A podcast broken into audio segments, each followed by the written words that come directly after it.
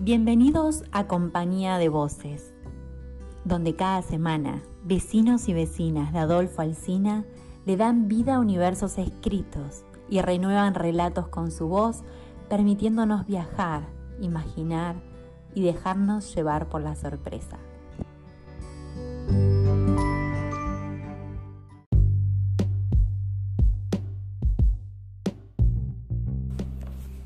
Hoy nos acompaña con su voz Lorena Feschuk, de Carué.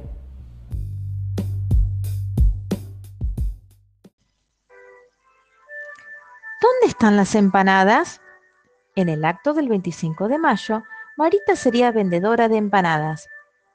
Así que la noche anterior al acto, su mamá y el abuelo Coco la ayudaron a preparar un montón de empanadas hojaldradas y rechonchas y mientras ella hacía el repulgue, repetía, dale que dale el pregón que debía pregonar en la obra que prepararon los del curso. Ya faltaba poco para entrar a escena.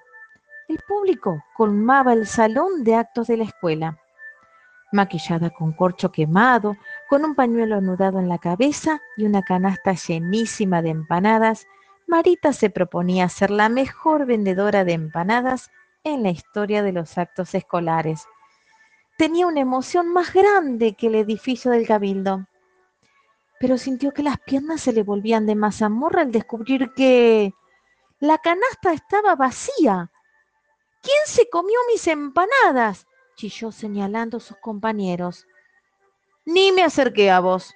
A mí me caen para la mona. Yo acabo de llegar. Todos tenían una excusa. Entonces, ¿dónde están mis empanadas? Casi lloraba Marita pensando en el papelón que iba a hacer. En el escenario, Julián, que hacía de escobero, gritaba, escobas, escobillones para limpiar el piso de salitas y salones. Y era la señal para entrar a escena. Es tu turno, Marita, la apuró la señorita. Con el chasco por la desesperación de las empanadas, ella parecía una estatua. Para colmo, no recordaba el pregón que había repetido, dale que dale. La seño le dio un empujoncito y Marita quedó en el medio del escenario, sin empanadas para vender y sin pregón que pregonar. Empanadas bien calientes para para para los leones rugientes, se le ocurrió decir. El público la miraba asombrado y en silencio. No, no, las empanadas calientes eran para para para los soquetes malolientes. La quiso arreglar, pero la empeoró.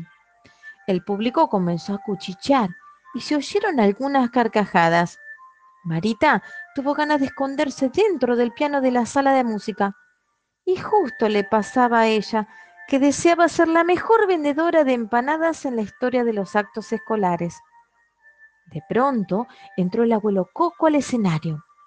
Nina, te la pasaste dale que dale con el pergón y te olvidaste de meter esto en la canasta. Acá tenés tus empanadas calientes para las viejas sin dientes, le indicó y se fue a sentar en la platea. Entonces Marita tomó aire y gritó como si tuviera tres gargantas. ¡Ah! ¡Empanadas calientes para las viejas sin dientes! El público la ovacionó. Ella se sintió tan contenta que empezó a repetir pregones que se iba inventando. Empanadas sabrosas para las buenas mozas. Otra ovación. Empanadas crujientes para todos los presentes. Y más ovaciones.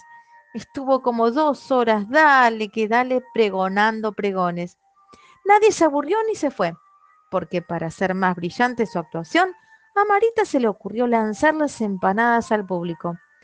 Quizás no fue la mejor vendedora de empanadas en la historia de los actos escolares, pero su actuación resultó más que deliciosa. Y aquí se terminaron las empanadas bien calientes. El que sabe otro cuento, que lo cuente. Fabián Sevilla.